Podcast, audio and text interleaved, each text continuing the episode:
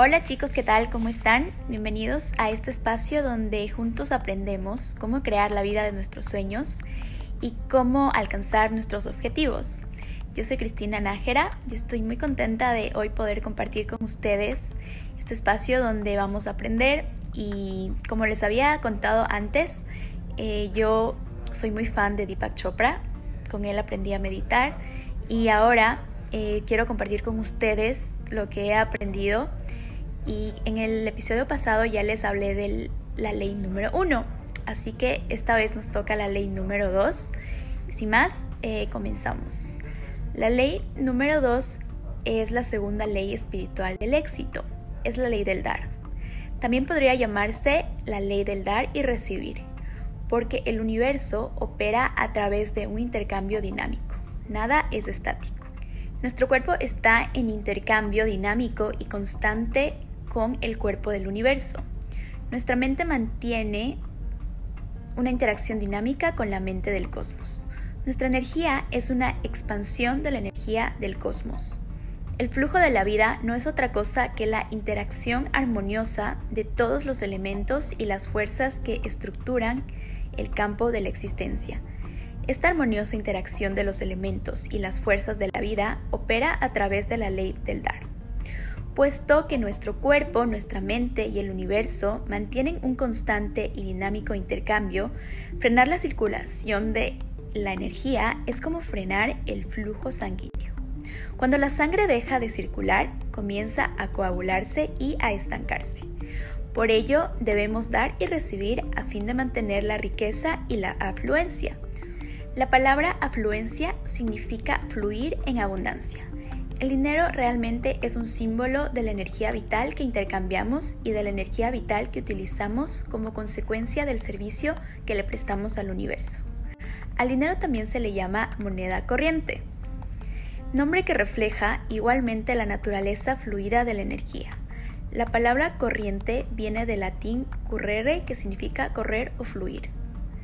Por tanto, si impedimos la circulación del dinero, si nuestra única intención es acaparar el dinero y aferrarnos a él, impediremos también, puesto que el dinero es energía vital, que éste vuelva a circular en nuestra vida.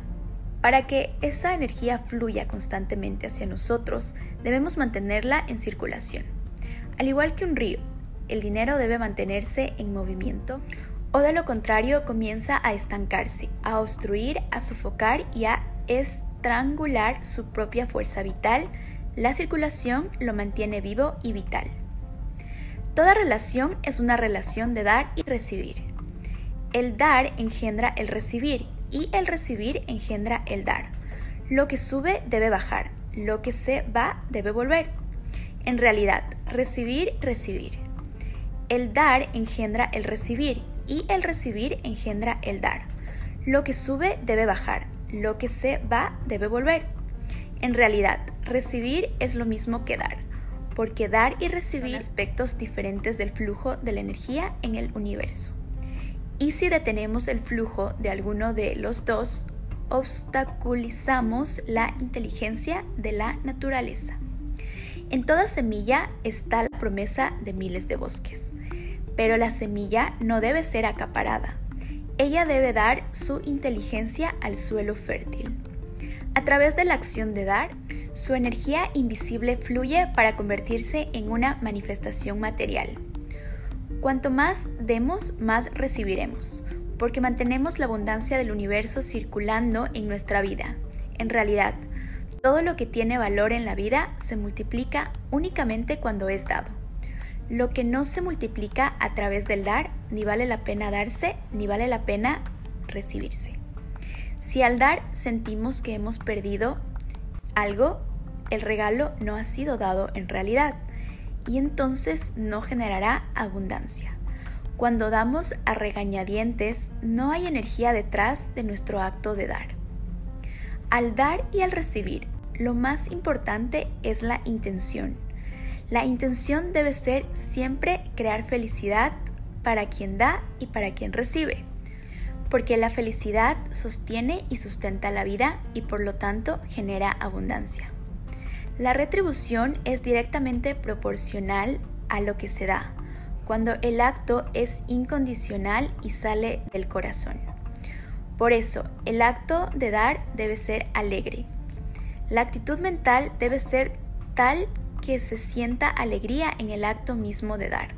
De esa manera, la alegría que hay en el acto de dar aumenta muchas veces más. En realidad, practicar la ley del dar es muy sencillo. Si deseamos alegría, démosles alegría a otros. Si deseamos amor, aprendamos a dar amor. Si deseamos atención y aprecio, aprendamos a prestar atención y a apreciar a los demás. Si deseamos riqueza material, ayudemos a otros a conseguir esa riqueza. En realidad, la manera más fácil de obtener lo que deseamos es ayudar a los demás a conseguir lo que ellos desean. Este principio funciona igualmente bien para las personas, las empresas, las sociedades y las naciones. Si deseamos recibir el beneficio de todas las cosas buenas de la vida, aprendamos a desearle en silencio a todo el mundo todas las cosas buenas de la vida. Incluso la sola idea de dar, si el simple deseo o una sencilla oración tienen el poder de afectar a los demás.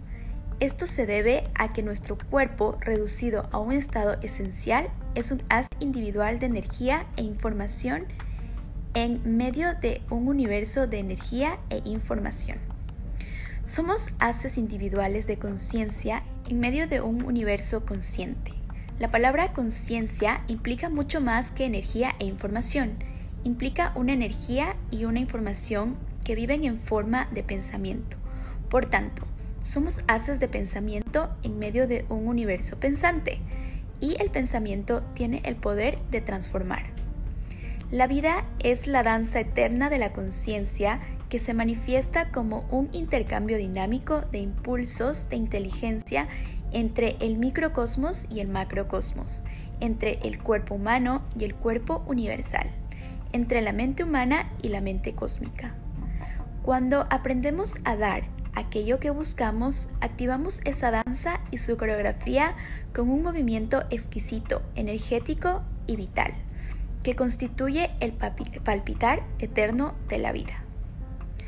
La mejor manera de poner a funcionar la ley del dar, de iniciar todo el proceso de circulación, es tomando la decisión de que cada vez que entremos en contacto con una persona le demos algo. No es necesario que sean cosas materiales. Podría ser una flor, un cumplido o una oración. En realidad, las formas más poderosas de dar no son materiales. Obsequios como interesarse, prestar atención, dar afecto, aprecio y amor son algunos de los más preciados que se pueden dar y no cuestan nada. Cuando nos encontremos con alguien, enviémosle en silencio un buen deseo por su felicidad, alegría y bienestar. Esta forma de generosidad silenciosa es muy poderosa. Una de las cosas que me enseñaron cuando era niño y que también les he enseñado a mis hijos es no visitemos nunca a alguien sin llevarle un regalo. Sin embargo, uno podría preguntarse, ¿cómo puedo hacerles regalos a los demás si ahora ni siquiera tengo suficiente para mí? Podemos regalar una flor, una sola flor. Podemos llevar una nota o una tarjeta que exprese algo sobre nuestros sentimientos hacia la persona a quien visitamos. Podemos llevar un elogio. Podemos llevar una oración.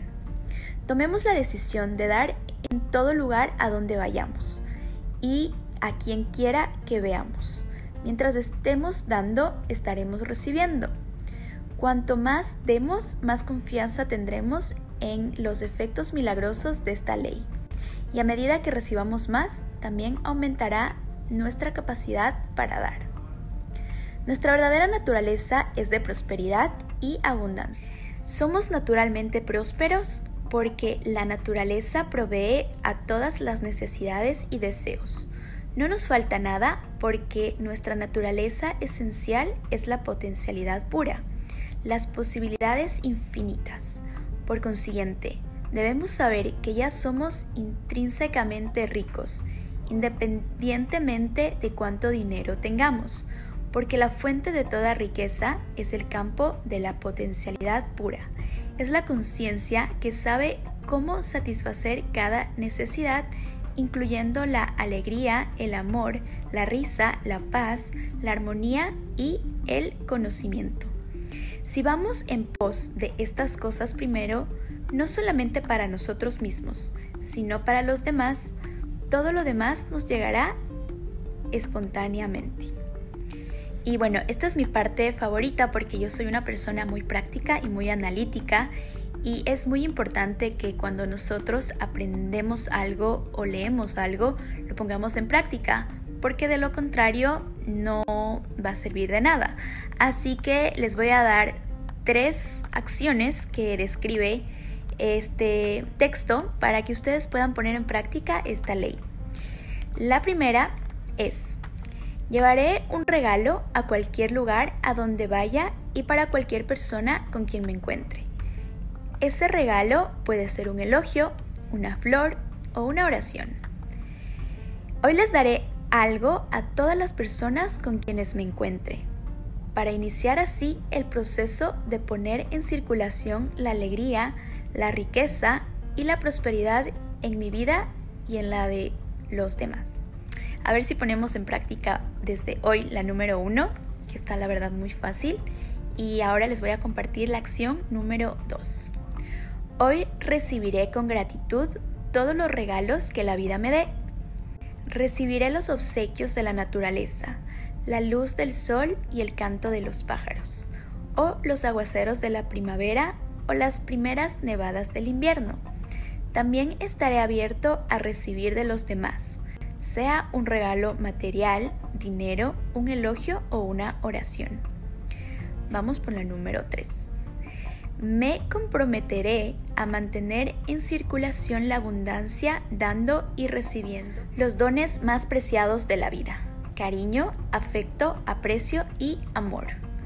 Cada vez que me encuentre con alguien, le desearé en silencio felicidad, alegría y bienestar. Estas han sido las tres acciones de la ley del dar. Espero que las pongan en práctica y que me cuenten cómo les fue. Pueden ponerlo en los comentarios, pueden mandarme un mensaje.